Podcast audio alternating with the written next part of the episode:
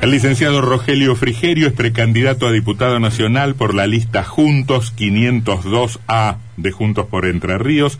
Fue ministro del Interior e Infraestructura durante la gestión del, del presidente Mauricio Macri y Atilio Benedetti también es integrante, es precandidato a diputado nacional e integrante de, de esa lista. Gracias por, por estar acá, gracias a ambos. ¿Cómo le va, licenciado? ¿Qué, dice? Muy buenas tardes, gracias por invitarnos. Por favor, por favor. ¿Qué dice Tilio? ¿Cómo ¿Qué tal, Antonio? Bien, ¿Mm? bien, muchas gracias. Un gusto estar acá. ¿Cuánto llevan de campaña en el territorio? En el territorio, un par de semanitas, ¿no? Tres semanas. Tres semanas. con esta. Desde que arrancó la campaña. Desde que arrancó. Antes veníamos, veníamos recorriendo la provincia también, ¿no? desde, desde que se puede. En mi caso, seguramente a Tiro también, desde que desde que hay más permiso para, para, para movilizarnos, estamos recorriendo todos los pueblos. Hemos hablado también más de una oportunidad de distintos lugares ¿no? de la provincia. Em, uno que, que, que, vive de criticar la política, pero que en el fondo ama la política, también se lamenta de, de algunos fenómenos. Este, em, eh, Frigerio y Benedetti, como todos los candidatos, deben salir al encuentro de la ciudadanía, ¿no? Este em, yo veía, para tristeza de Martínez, este, que el otro día 300 hinchas de Racing se movilizaban espontáneamente llevando una bandera de Racing. Todo, digamos, lo que hay. Ah, bueno, pero no sé, no importa. Este, eh, y, la gente se moviliza espontáneamente por el fútbol o por, por, otras cosas y no tanto por la política. Y a mí me parece una mala señal. Este, yo, yo vivo con un poco de pena eso. Claro, pero también es justificado, ¿no? Digo, mm. la política no le ha dado respuestas a la gente. Mm la, política tiene que servir o debería servir para que la gente viva mejor y de, que, votamos de nuevo los argentinos en el 83 mm. eh, es difícil encontrar eh, en qué aspectos sobre todo vinculados con, lo, con la economía con la seguridad con la calidad de los servicios públicos la ciudadanía vive mejor y, y no está tan mal que miren a la política como la responsable, o a los políticos, o a los funcionarios de las distintas eh, mm. gestiones. Me parece que, que la política es la que tiene que reconciliarse con la gente a partir de, de, un cambio de actitud, sobre todo, porque ¿cómo no va a estar la gente hastiada de la política si la política no habla, ni siquiera habla, no es que soluciona? Ni siquiera habla de los problemas de la gente. Los políticos hablan de cosas que le interesan solo a los políticos. No hablan de cómo llegar a fin de mes, de cómo conseguir un trabajo, de cómo hacer que las aulas estén llenas y, los jóvenes estudien cosas que les sirvan.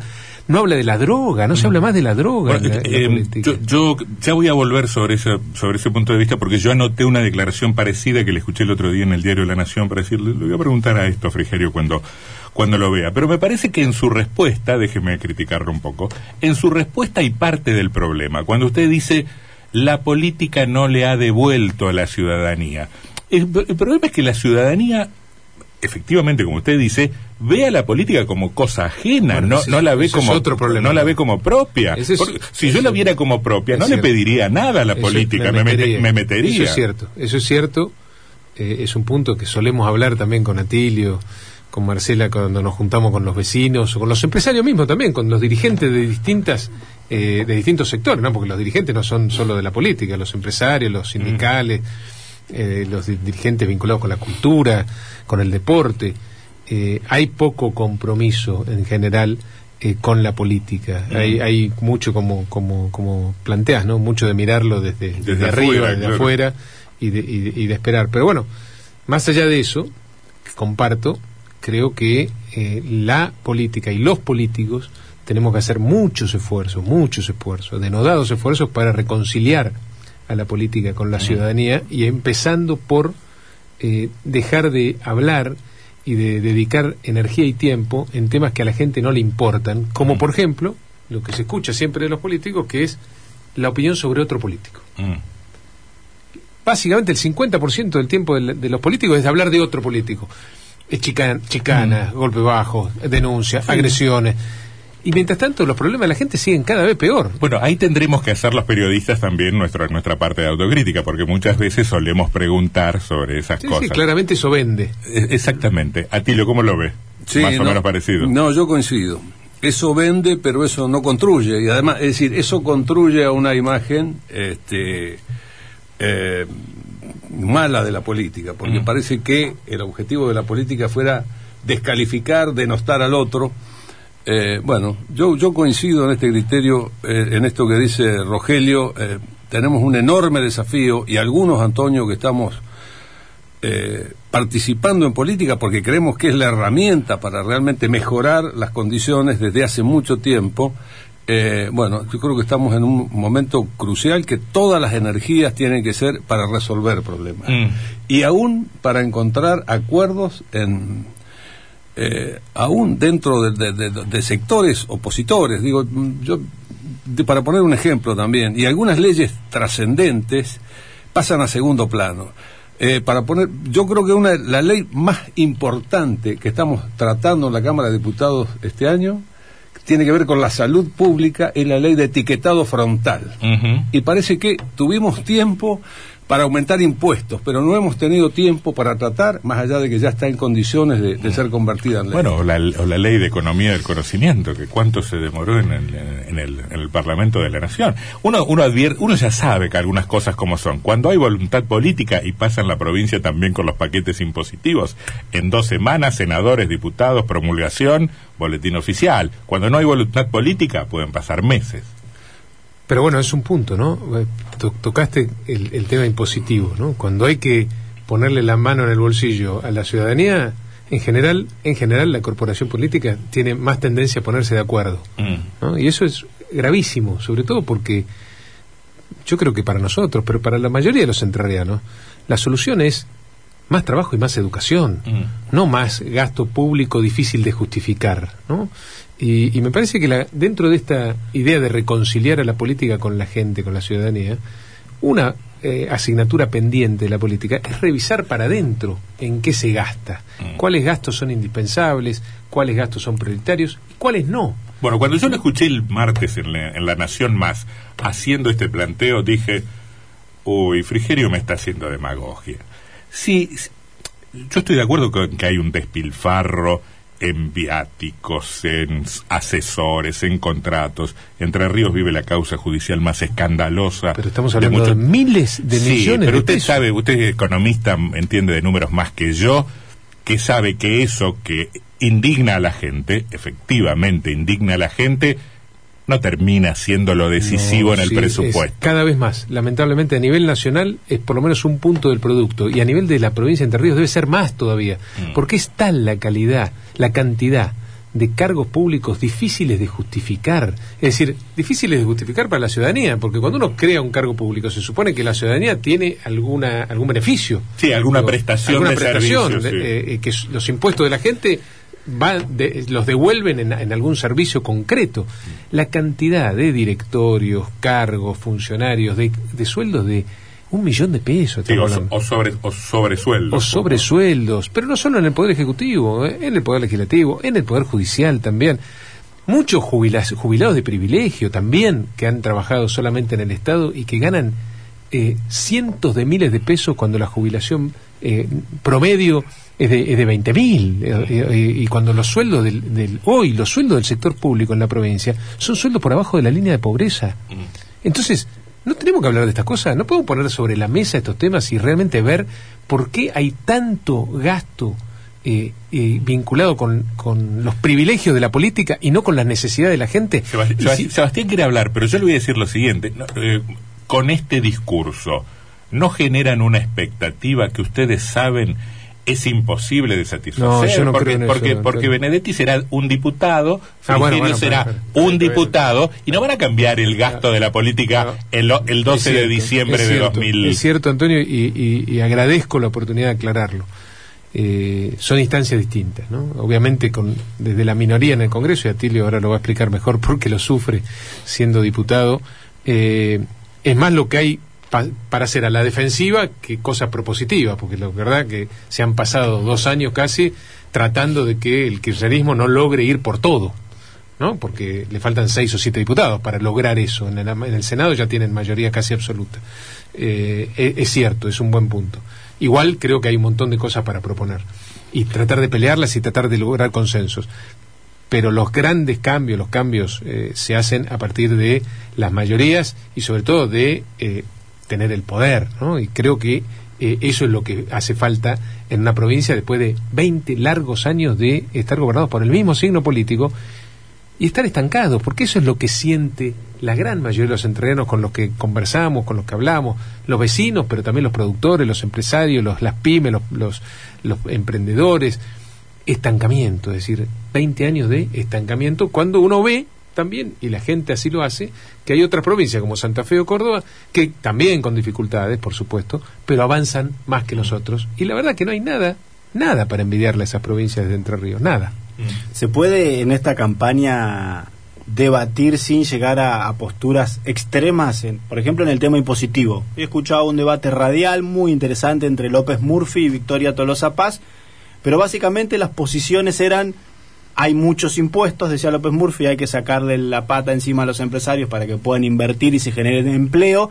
Y Tolosa Paz decía, no, hay pocos impuestos, hay que ir por más impuestos a las grandes empresas porque eh, los impuestos traen más justicia social. Y, y como que yo escuchaba del otro lado decía, no es ni una cosa ni la otra quizá la verdad, pero algo hay que hacer en el medio. perdón, yo creo que, digamos, la, la realidad está marcando este, cuál es el cuál es el, el, final de esta suba permanente de impuestos. Se nos están yendo las empresas, se están yendo las empresas. Pero digo, hasta una de las empresas de las que, de las que se habla de poderes concentrados, como es por ejemplo Bayer, que es la principal productora de soja del mundo, va a dejar de vender soja en la Argentina porque las condiciones, por, porque, porque el clima de negocios no es conveniente. La verdad que yo realmente me, parecía lo, que dice la candidata este, del, frente de todos de la provincia de Entre Real, de, Buenos Aires, pero me parece de terror, digo, es, es para ahuyentar, en todo caso será una postura demagógica para que, porque cae bien este, cobrar más impuestos sobre las grandes empresas, pero se nos está yendo dice, las grandes empresas. Dice que hay que ser más progresivo el sistema impositivo. Pero, para mí no, perdón, ¿eh? esto eso no es una discusión de, política fiscal o, política tributaria. Eso tiene que ver con lo que piensan sobre, eh, eh, esencialmente sobre el norte al cual tiene que ir el, país. Ellos no creen, el kirchnerismo no cree que el empleo, que la riqueza, que el progreso se da en el ámbito del sector privado. No creen en eso. Entonces, ¿qué hacen? no, no, en vez, en vez de tocar en la puerta a los emprendedores, a las pymes, a los comerciantes, para preguntarles qué necesitan para, para crecer, para generar más empleo, van a ver qué le mm. pueden sacar. Y creen que eso es infinitamente elástico, así que siempre le van a poder sacar algo, no importa la situación en la que estén. Y lo hemos visto en la pandemia, en plena pandemia, con comercios y pymes cerradas durante meses, le seguían cobrando impuestos en muchos casos. Es decir, hay una, una, una visión tan alejada de la realidad, de lo que viven realmente aquellos que, que, quieren generar trabajo y riqueza en, en la Argentina y particularmente Entre Ríos, que, piensan realmente eso, que, se puede seguir presionando y cobrando más impuestos y más impuestos. El Total, siempre, siempre es una soga que siempre se puede estirar y que siempre entonces la política va a tener los recursos para gastarlo en donde quiera. Y nosotros queremos venir a romper eso. Creemos que eso no es la forma en la cual vamos a crecer y creemos también que si no es con trabajo y con educación, no va a bajar la pobreza. Nosotros somos uno de los países con más cantidad de pobres de la región. Tenemos más del 50% de pobres y lo peor, el 65% de nuestros jóvenes son pobres. Pero además, Entre Ríos es también una de las provincias con más cantidad de pobres de la Argentina, sin ninguna justificación. El tema es que el clima de negocios o pro empresas que vivimos en los otros cuatro años tampoco generó más empleo, más inversión ni mejores salarios. Es cierto. Déjame decir, déjame decir algo más porque yo estaba pensando lo mismo cuando, cuando el diputado Benedetti hablaba del clima de negocio. Yo puedo coincidir con la caracterización de que hay un, hay un límite a la presión fiscal y que si apostamos a la inversión, en algún lado hay que poner un estímulo y no un freno. Yo estoy de acuerdo, pero además de lo que marcaba Sebastián, hubo muchos años en, en, el menemismo concretamente que el poder trabajó para crear condiciones de estabilidad y el famoso clima de negocios y seguridad jurídica y tampoco nos fue bien. Entonces podemos decir, esto que ocurre ahora no dinamiza la producción, pero aquel famoso clima de negocios... pero ¿por qué? ¿Pero por qué no miramos para adelante, Antonio? no llegó la hora de dejar, pero porque si no es... Yo siento que hemos fracasado lo peor de todo, el licenciado y diputado. Yo siento que ha fracasado todo, que ha fracasado lo conservador y lo progresista, lo neoliberal y lo keynesiano. En términos económicos uno podría eh, generalizar y decir que sí, porque hace 50 años que tenemos inflación, hace 50 años que el país no crece de manera sostenida, hace 50 años casi que no generamos empleo en la cantidad y en la calidad que necesitamos.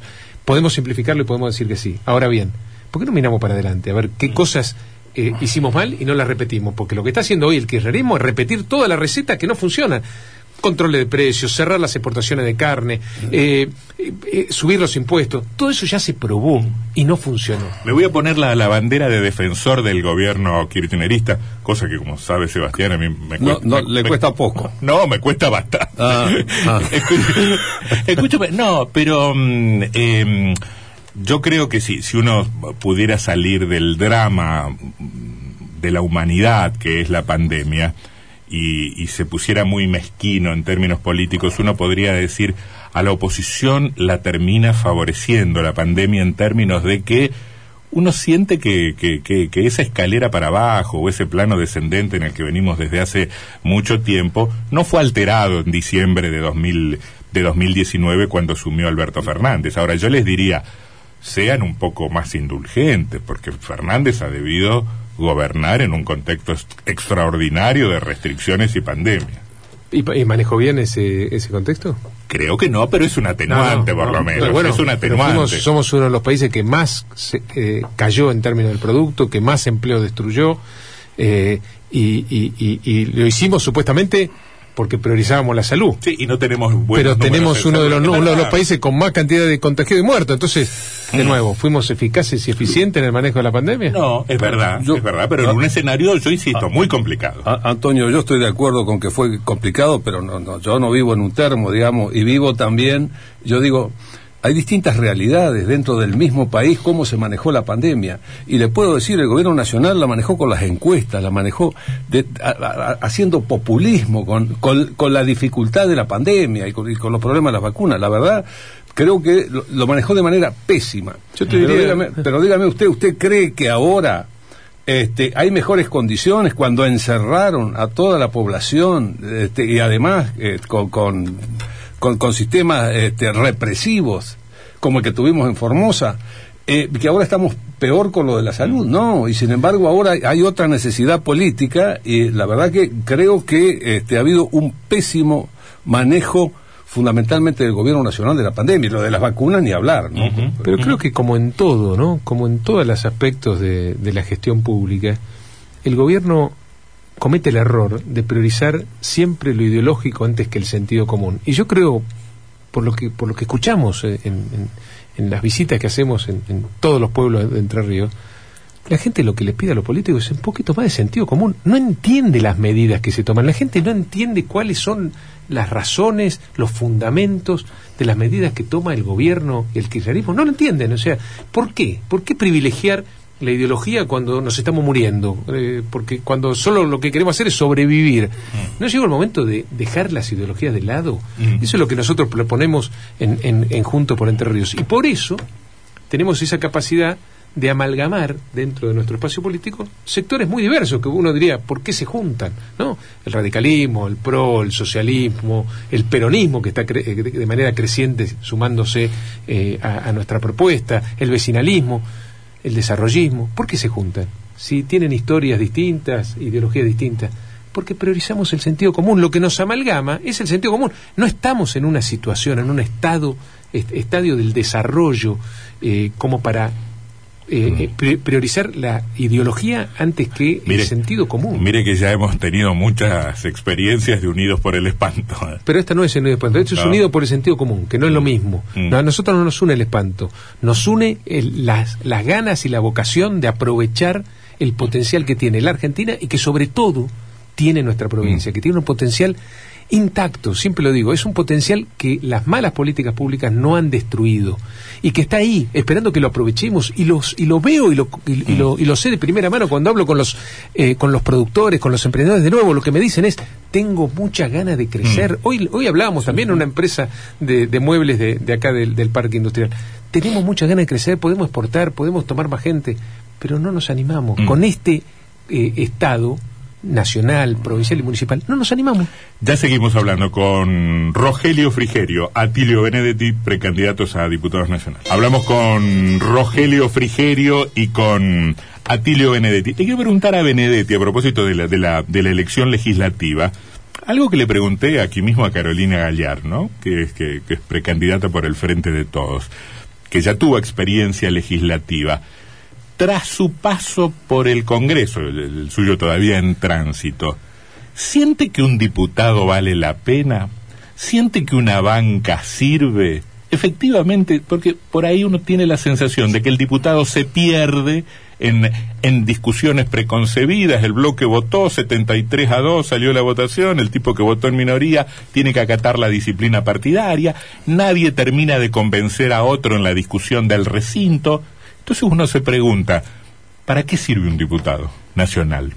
Bueno, yo, yo realmente creo, es una, es una buena pregunta, Antonio, porque no sirve quizás para resolver algún tema puntual, porque uno forma parte de un bloque, de un espacio, pero sirve para, para marcar el norte, sirve para poner límites, para poner un ejemplo, ¿no? Mm. En este periodo la Cámara de Diputados ha sido una Cámara donde ha habido intensos debates, donde el debate vale, donde el debate vale, y donde además hemos podido poner freno a esta pretensión del kirchnerismo de ir sobre, sobre la independencia de la justicia.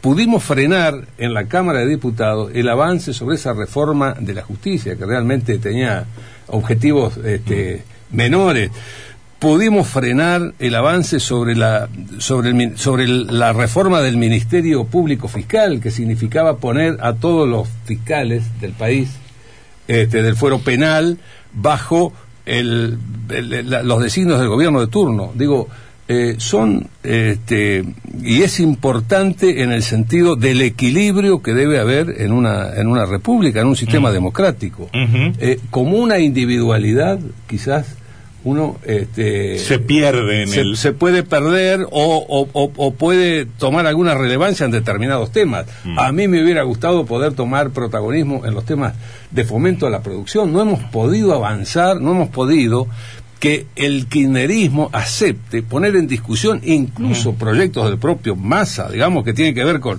con el fomento a las actividades productivas y a la generación de empleo. No, pero lo, he visto intervenir, yo debo ser el, único televidente que tiene el, canal de televisión de la Cámara de Diputados de la Nación, pero lo he visto intervenir en las reuniones de comisión de producción y eh, donde se discuten algunos de esos temas. Bueno, por supuesto que sí, me, me, refiero al hecho de que a mí me hubiera gustado que hubiéramos podido... Mm sancionar algunas leyes, pero por contarle algo, Antonio, digamos, hay algunas cosas absurdas. Eh, hay una ley que actualiza este, una herramienta de financiamiento para, para el sector productivo, que es la herramienta Warren, que tiene más de 100 años la ley que necesita actualizarse. No tiene costo fiscal y no hemos podido avanzar. Pero de cualquier manera, de cualquier manera... Los Warren eh, son, son, son, son, bonos que emiten...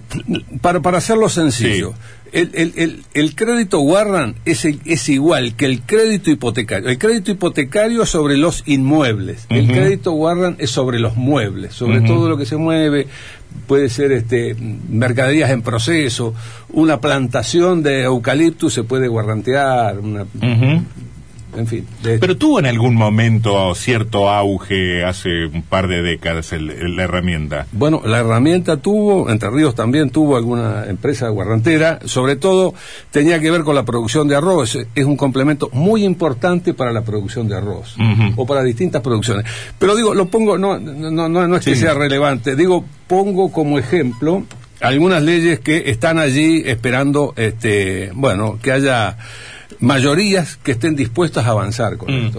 Em, licenciado Frigerio, eh, yo coincido con el planteo de Benedetti en cuanto a que hay algunas iniciativas que, que no han podido prosperar hasta ahora y que acaso prosperen con una mayoría del kirchnerismo, sobre todo algunas que tienen mucho que ver con la autonomía y la independencia del Poder Judicial. Dicho esto, pregunto, ¿no exageran agitando ese fantasma de vienen por todo? Poniendo casi al kirchnerismo en una dimensión autoritaria cercana a Venezuela o Cuba? Bueno, el eslogan de vamos por todo no lo inventamos nosotros, lo inventó el kirchnerismo. Mm. En todo caso, se auto. Eh, lo, se autoinculparon, ¿no? Porque ellos dijeron que, iban a venir por todo. Mm. Eh, que se habían quedado cortos en los 12 años que, tuvieron de, la mm. gestión anterior. Eh, y bueno, nosotros creemos, sinceramente, que la mayoría de los entrerrianos no está de acuerdo con el norte que está teniendo el país. No está de acuerdo y lo, y lo sentimos, de, lo escuchamos de primera mano. No está de acuerdo la mayoría de los entrerrianos en eh, la política exterior argentina, en estar peleado con los vecinos, con los uruguayos, con los paraguayos, con los chilenos, con los brasileños, no está de acuerdo. No está de acuerdo la mayoría de los entrenos en ser amigos solo de países con democracias eh, dudosas y de mm. recursos de derechos humanos para poco. No está de acuerdo. ¿Usted tiene una respuesta por qué el gobierno actúa así? Eh, si es una convicción profunda, es un, quiero saber si, si para ustedes una convicción profunda es una táctica o mira el disparate que voy a plantear como alternativa, o es una pose, necesitamos cultivar cierto halo de rebeldía que nos ponga en una vereda de enfrente de fulano. La verdad que no lo sé, no lo sé, eh, pero si fuera esto último, si fuera una pose, es de una nivel de irresponsabilidad tan grande, tan grande que, prefiero no creer que es eso, porque nadie hace, en ningún país del mundo hace una o, define una política exterior en base a cómo queda eso eh, electoralmente en la interna del país. Mm. Nadie lo hace. La política exterior es fundamental, porque la política exterior de alguna manera marca un rumbo. Ahora y nuestro rumbo es lamentable. Y no lo digo yo, yo creo que la mayoría de los entrenados no están de acuerdo con este rumbo que está tomando el país. Como dijo Atilio, tampoco con eh, un Estado eh, eh, tratando de influir, un Poder Ejecutivo tratando de influir sobre la justicia, un, un Poder Ejecutivo poniendo en duda la el, derecho a la propiedad privada, eh, no está de acuerdo, creo que la mayoría de los entrenos, en cómo se encaró eh, el tema de la educación. Eh, no está de acuerdo la mayoría de los entrenos que no sea una política de Estado y un tema de debate permanente el hecho que el 50% de los jóvenes entrenos no terminen el secundario. No está de acuerdo la mayoría de los entrerrianos en un Estado que mira para otro lado en el problema de la droga, esa droga que toma de rehenes a nuestros hijos. Nosotros cuando hablamos con los vecinos en Entre Ríos, en cualquier pueblo, el tema de la droga es un tema fundamental. Es un tema de angustia de, las de los padres. Sí, hasta, en, pueblo, hasta en pueblos muy pequeños. En todos los pueblos. y todos saben quién vende la droga, en qué kiosco se vende, cómo. Y la política y el Estado mira para otro lado. De nuevo, lo que se está discutiendo en esta elección es eso. Son dos visiones y dos nortes distintos del país. Yo he escuchado muchas veces a dirigentes políticos que por supuesto no lo dicen públicamente y tampoco los de primera línea, sino más bien los que tienen una inserción barrial, dice, hay que negociar con los dealers, hay que em, acordar con ellos porque si no, no entras en determinados territorios. Bueno, con nosotros están listos porque, eh, por suerte, y lo celebramos siempre con Atilio, hemos sumado a nuestro equipo a, Néstor Roncaglia, que le fue hasta hace poco el jefe de la Policía Federal Argentina, un experto en, narcotráfico, en la lucha contra el narcotráfico, ex eh, director de, Interpol. Eh, esas señales son las que necesita eh, el Entre Ríos para enfrentar el flagelo de la droga. coincido, perdón, coincido totalmente. Es muy peligroso ese camino, Antonio. Además tenemos tristes ejemplos que no vale la pena que recordemos, pero, pero realmente eh, estoy de acuerdo de que, de que exista esa conversación y, y estoy de acuerdo con que a esto hay que dar una batalla frontal y que el aporte que está dando el ex comisario general de la Policía Federal, Néstor Roncaglia, a nuestra propuesta es un aporte significativo porque es desde la experiencia. ¿Está trabajando en, el equipo nacional o en el equipo No, no, no, acá en Entre Ríos. Bueno, es un hombre de chajaría, así que ah, está, está, está, la verdad que muy, muy, eh, con una enorme convicción de, y, está y compromiso. orgulloso y agradecido de que, de, poder trabajar por nuestra provincia. Es lo que nos enteramos hoy. Si acá está el, si en esta mesa está sentado el futuro gobernador de Entre Ríos, ya sabemos quién es el jefe de policía. Y no sé, porque es Policía Federal, es complicado, pero bueno, puede ser. Me voy a agarrar de algunos mensajes de los oyentes, que son muchos, algunos a favor, otros en contra, cuestionando distintas cosas, como siempre. Y, nos cuestionan a nosotros por meter dos políticos adentro del estudio, dice que vamos a contagiar a todos. Bueno, después también vamos a, leerlos a todos uno por uno, pero ahora me voy a agarrar de, uno que pregunta algo que yo también me venía preguntando antes de, de camino a la radio. Y dice, muy bueno lo que dice Frigerio, pero cuando fueron gobierno, ¿no tuvieron sentido común?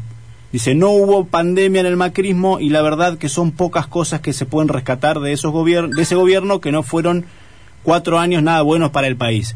Yo pienso, y lo venía pensando hoy, ¿se puede hacer macrismo sin Macri? No sé si me explico, porque se está debatiendo mucho sobre el rol de Macri y la relación con distintos dirigentes. Y, he, hecho una, Bueno, ustedes... Sí, lo hemos hablado ya. Lo hemos, hablado. Yo no, le tengo miedo a la autocrítica ni a mirar para atrás si es para aprender de los errores.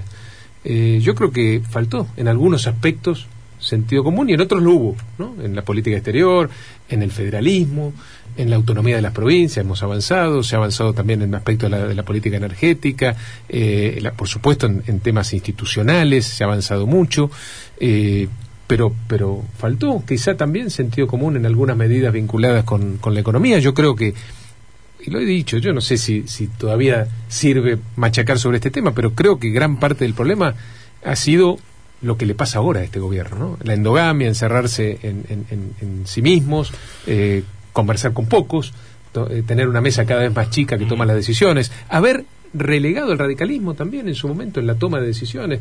Eh, me parece que eso hubiera enriquecido el problema no, no fue la opción aquella de gradualismo o shock, no, no, no está ahí, no. está ahí, no hay que buscar ahí la clave del fracaso económico. Pero lo que pasa es que está vinculada también con eh, el músculo político que hubiéramos requerido para hacer una política de shock, que es lo que yo creo que hay que hacer en el país y en la provincia. Yo creo que el gobierno de Macri no soportaba políticamente hablando, porque es cierto que hay una debilidad institucional congénita, por decirlo de algún modo, yo creo que no soportaba la reacción que hubiese generado una pero política. Antonio, nosotros éramos el, gobierno más débil en términos parlamentarios del último siglo. Teníamos uno de cada tres diputados, nada más, uno de cada cinco senadores. Bueno, no se recuerda en la historia una situación así. Pero había que haberlo resuelto este problema. Bueno, pero a veces en la debilidad, este, de la debilidad, de la debilidad surge la virtud, porque yo creo que una de las, no sé si pocas cosas, pero una de las que seguro se puede reivindicar del periodo macrista fue el fortalecimiento del federalismo en términos fiscales, que yo no sé si lo hicieron por porque son émulos de mm, Felipe mm, Varela o Chacho Peñalosa o porque había una necesidad política o de Pancho Ramírez porque había una necesidad política muy concreta de acordar con los gobiernos de provincia. Y había un fallo judicial que los obligaba. Sí, sí, pero se negoció políticamente también eso. Yo, bueno, yo estuve metido en eso, así que eh, claramente lo voy a defender porque yo creo que lo que hicimos fue lo que había que hacer. La justicia, las provincias le habían sacado, el gobierno kirchnerista anterior le había sacado recursos para condicionarlos, ¿no? Porque había muchos recursos, eh, pocos recursos eh, automáticos y muchos recursos que el gobierno nacional distribuía de manera discrecional. Y nosotros revertimos esa situación porque realmente creemos en el federalismo y la autonomía de las, de las provincias. Pero de nuevo, yendo al anterior, eh, nosotros en algunos aspectos nos faltó tomar la decisión política de generar más músculo, más base de sustentación para encarar un proceso, un, proceso mm. más de shock en términos de la reforma. Más rosca, dice usted. Bueno, pero tendríamos que haber realmente. pero, lo que se hizo fue lo contrario, porque en lugar de agrandarnos, en lugar de ampliarnos, en lugar de con esa amplitud ir y enfrentar esos problemas estructurales que tiene la Argentina, lo que ocurrió fue que el gobierno se fue encerrando en sí mismo, es decir, nació como Cambiemos y terminó como algo más chico, y ahí estuvo el error. Perdón, pero acá, acá, me parece que hay un que hay un problema, y es interesante que lo diga que lo diga Frigerio, porque yo creo que uno de los pocos que hizo política verdaderamente en el gobierno de Macri fue el ministro del Interior, Rogelio Frigerio. Yo tengo esa sensación. Y en todo caso, que él diga faltó, bueno, tal vez puede sonar casi como una defensa de su rol, criticada por otros actores de la, de la alianza que gobernó hasta 2019. Así es, pero yo soy convencido de que tendríamos que haber sido más generosos y mm. más amplios en la convocatoria, en línea con lo que estamos haciendo ahora con Atilio en, en, la provincia, porque nosotros estamos construyendo un espacio en Entre Ríos mucho más amplio que lo que éramos en el origen. Sí, el tema es cómo, cómo y se lo pregunto a Benedetti, cómo, eh, está todo bien lo del músculo político, pero el, el tema es cómo, cómo una coalición política resuelve sus cosas, pero no hablo en términos de dos candidatos para vos, tres para mí, sino en términos de decisiones políticas. Digo, me parece que una coalición, que no nunca terminó de ser Juntos por el Cambio, una coalición, necesita cierta organicidad que no ha tenido. Pero, pero totalmente de acuerdo, eh, Antonio. En todo caso, en el periodo anterior fuimos una coalición legislativa. Yo entiendo que legislativamente funcionamos como una coalición, con un debate razonable, con participación Y si hay algo, digo, más allá de las circunstancias históricas, de los commodities que no valían nada, etcétera, lo que le faltó al gobierno, al gobierno, fue precisamente la, necesaria participación de los distintos actores. Por eso tenemos el gran desafío también acá en Entre Ríos, lo que estamos construyendo, y yo se lo digo a Rogelio, se lo recuerdo permanentemente, los errores en este sentido, cometidos por el gobierno de Macri, fundamentalmente la principal responsabilidad es quien conduce, con, lo cual, este, bueno, hay una, hay una enorme responsabilidad y un enorme desafío. Está mm. claro que si no hacemos una coalición eh, grande, amplia, eh, es imposible acceder al poder y que las transformaciones son desde el poder. Bueno, y allí entonces está todo este desafío de realmente este, hacer los aportes necesarios. Porque si se hubiera escuchado antes a, incluso a mi partido, a la Unión Cívica Radical, durante el gobierno de Macri, que sí se hizo después de la catástrofe de las PASO, quizás este, en los términos instrumentales del esfuerzo que se le pedía a los ciudadanos, hubiéramos tenido otro resultado. Creo mm. que tuvimos este, ese, ese error que, bueno, si, si creemos que este, los errores sirven para no volver a cometerlos, creo que habrá mm. sido un aprendizaje costoso, pero que va a servir para la construcción en Entre Ríos. Se pronunció Lilita Carrió sobre la interna de Juntos en Entre Ríos y dijo, estoy con Balimberti, estoy con Schneider, hay ojo al otro lado porque hay un traidor. ¿Cuál es la pregunta? ¿Eh? ¿Cuál, cuál sería la pregunta? ¿Qué, le pasa con eso? No, no, no, la verdad que no, sé, yo, pensé, yo la verdad pensé que era una alusión a usted. De verdad, me parece. porque la, gacetilla dice en clara referencia a Rogelio Frigerio. Bueno, pero no lo dijo. no, no, no, clara la gacetilla, oficial del espacio, por eso lo digo. ¿Mm? Yo creo que. La verdad que.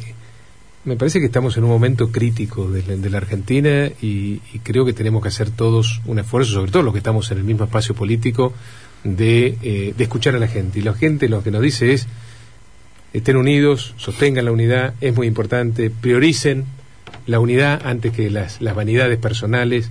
Eh, y, yo no voy a responder a nada que sea funcional al kirchnerismo, a nada. Mm. O sea, y tampoco voy a hablar de otros políticos. Nunca lo he hecho. He hablado muchas veces acá en, este programa y, he hablado con la prensa permanentemente. Nunca hablo de otros políticos. No creo que la gente esté eh, deseosa de escuchar mi opinión sobre otro político. Lo que quieren es saber lo que pienso sobre la realidad contestar las preguntas que hacen los oyentes respecto a cuál es la opinión que tenemos sobre también sobre lo que nos tocó hacer cuando nos cuando mm. tuvimos experiencia en el gobierno pero mirando al futuro yo no voy a ser funcional al kirchnerismo como lamentablemente son otros dirigentes de la oposición y tampoco quiero que en mi provincia que en Entre Ríos se repita el espectáculo bochornoso de las internas que se viven en la capital federal y en la provincia de Buenos Aires. No lo quiero, no ¿Cuál, creo. ¿Cuál espectáculo? el espectáculo de donde las vanidades personales ah. y las cuestiones partidarias van por encima del interés como espacio político y del interés de la gente. Acá no. Acá en Entre Ríos no queremos esa eh, ese espectáculo bochornoso de, las, de cómo se manejan las internas. Porque las internas. Pero me está hablando de Juntos por el Cambio. Hago una autocrítica, sí, de nuestro espacio. A mí me parece que las internas siempre, eh, siempre movilizan mucho. Es, cierto que deben hacerse en un marco de respeto y de tolerancia. Yo soy un defensor mm. de las pasos. Además, nos cuesta mucha plata las pasos. Así que mejor usémoslas. Ah. Pero, después se juntan aparte. Una cosa, exactamente, la lista. exactamente, es un buen punto. Una cosa es que la, la gente sea, a través de su voto, la mejor herramienta para decidir en cada espacio político quiénes son los que mejor representan los valores, las ideas y quiénes están además mm. mejor preparados para ganar la elección general frente al mm. adversario. Para eso son las pasos. No son las pasos un momento en el cual eh, tenemos que desnudar nuestras miserias y nuestras veleidades y vanidades personales mm. porque la gente está esperando de la dirigencia política otra cosa. Qué difícil es la política, y vamos redondeando la charla, no sé si quedan algunas, algunas preguntas pendientes, pero qué difícil es la política, porque me parece que hay una entendible sensación de, hartazgo con la grieta, con, con, esa rivalidad sectaria y respetuosa. Eh, y, y, aparecen grietas menores. Y aparecen grietas menores, pero yo creo que lo de Carriós, entren de hacer la arqueología de esa declaración, me parece que tiene que ver con el trato que el, el ex ministro Frigerio tuvo con los gobernadores peronistas y que toca una fibra sensible para un para cierto radical que dice y Frigerio hablaba tanto con Bordet que nos terminó complicando sí, las está, elecciones. Está bien la oportunidad para, para hablar sobre ese tema. Primero... perdón, perdón ya, ya le, le, doy el minuto, pero lo que quiero decir es qué difícil que es la política, porque hay un, hay, hay un rechazo a esa Claro, anima- animosi- animosidad sectaria y, y la posibilidad de conversación siempre queda bajo Pero por sospecha. supuesto, y eso y así estamos, Antonio, y así estamos de mal. ¿no? Y tenemos que salir de ese lugar y tenemos que salir de la, de la grieta, porque también yo soy de los que están convencidos que los entrerrianos no queremos la grieta, Eh, que la grieta es importada, que acá la- eh, en Entre Ríos no, no entra la grieta, y si entra, entra de manera muy marginal. Una cosa es que eso lo opine un dirigente con desconocimiento, pero la verdad que me sorprende que haya dirigentes que han tenido experiencias, largas experiencias en la función pública, y no sepan las cosas que maneja un ministro del Interior. Eh, primero, las decisiones las toma el presidente. Uno puede criticarle a Macri muchas cosas, pero no que conducía y manejaba y ejercía el poder. Eh, así que que se le escapen cosas fundamentales de su gobierno, la verdad que no conocerlo, no conocer cómo actuó nuestro gobierno, punto uno. Punto dos, nosotros lo que hicimos fue darle autonomía a las provincias. Y eso es una decisión del, que tomó el presidente que yo respaldo porque es lo que pensé y por lo que luché toda mi vida. Mm. Por el federalismo real, no de- del pico para afuera. Por el federalismo real que se ejerce a través de darle autonomía a las provincias y no que las provincias tengan que ir a mendigar a, a la Casa Rosada los recursos que legítimamente le corresponden. Eso es muy cierto. Si yo me pongo en maldito, le digo, eh, Frigerio lo hizo porque si no, no podía convivir con 14 No, no, goberna- bueno, 18 pero- gobernadores pero- peronistas. Pero si usted revisa mi historia, yo Mm. siempre he defendido esa posición. Y por suerte me tocó y tuve el honor de ser ministro del Interior y llevar adelante una de las gestiones más federales de la Mm. historia de la Argentina. Y yo siento mucho orgullo por eso, muchísimo orgullo. Y hemos tratado también, en el caso de las obras públicas, que era mi otro el- mi otra tarea, pues yo fui ministro de, de Interior y de Obras Públicas, es cierto, Mm. hemos hecho obras públicas sin mirar el color de la camiseta partidaria Bueno. de quién gobernaba las provincias y los municipios. Es cierto, es verdad, y de eso también estoy orgulloso. Yo vi un spot de, del, del gobernador Bordet que dice, nos viene a traer la solución. No lo menciona usted, pero yo también le se lo enrostro. Nos viene a traer la solución quienes nos empobrecieron durante cuatro años. Bueno, pero en eso yo creo que hay que, que hay que revisar también el periodismo, tiene que revisar un poco también los, Mm. los archivos, ¿no? Porque yo recuerdo que cuando venía y traía soluciones a Entre Ríos, soluciones para la gente, no para los políticos, ¿no? Agua potable, cloacas, la defensa contra las inundaciones, eh, asfalto.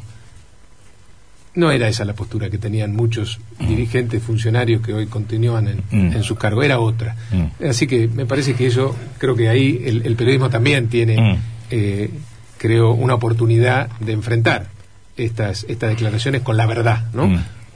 Y la verdad que no es algo que el kirchnerismo respete demasiado, ¿no?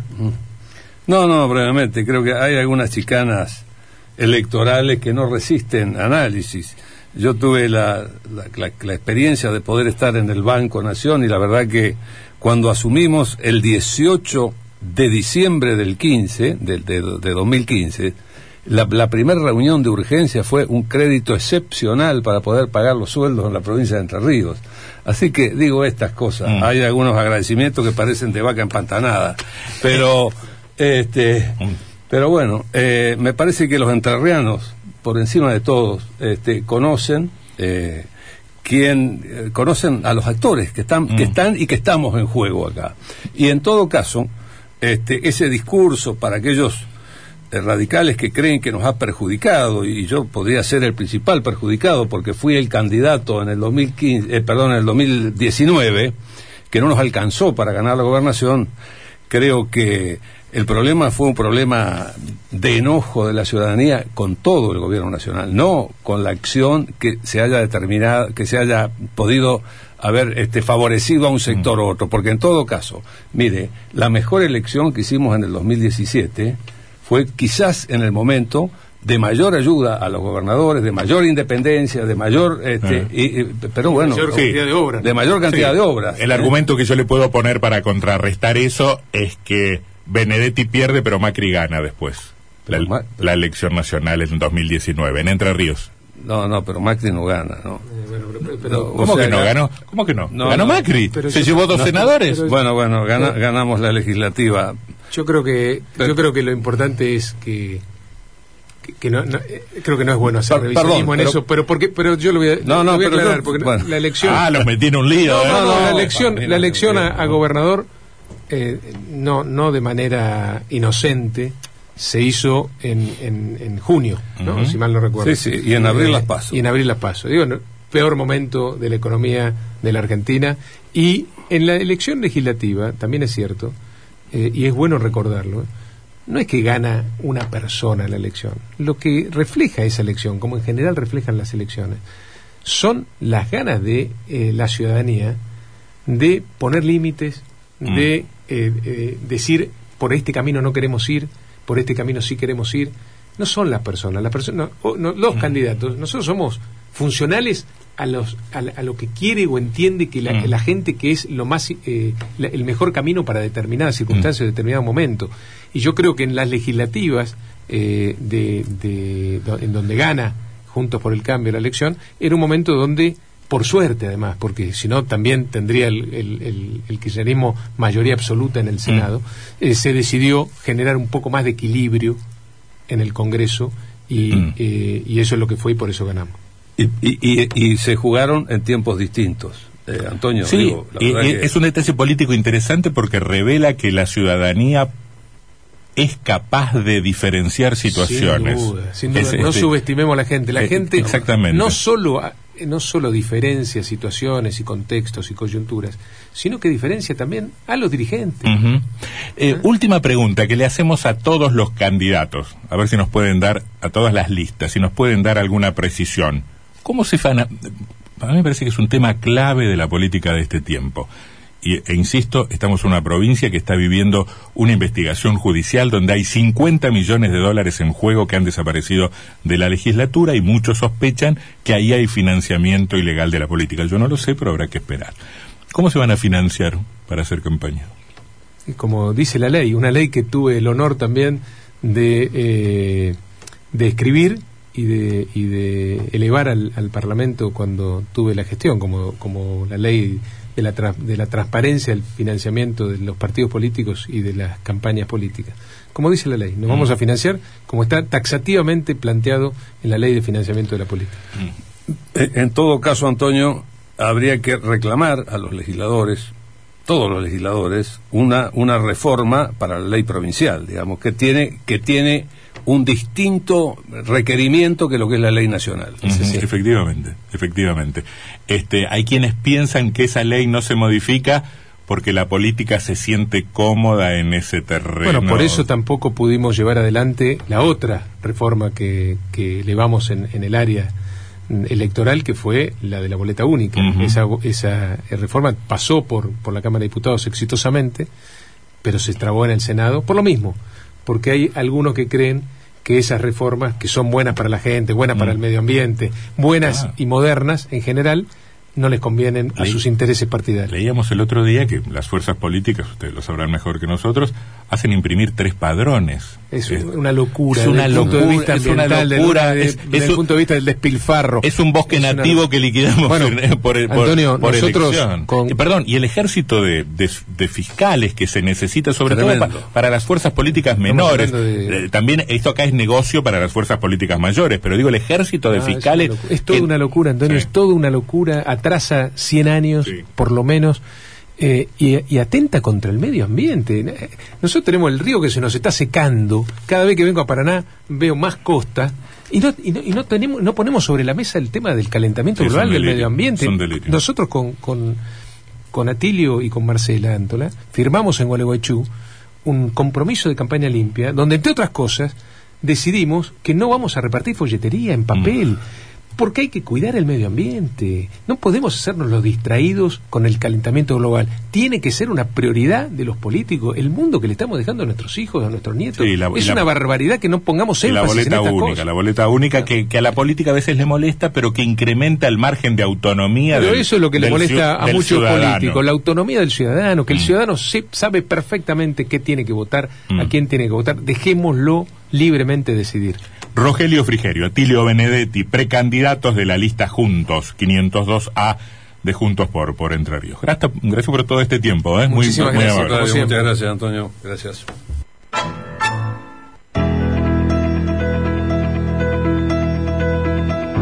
FM Litoral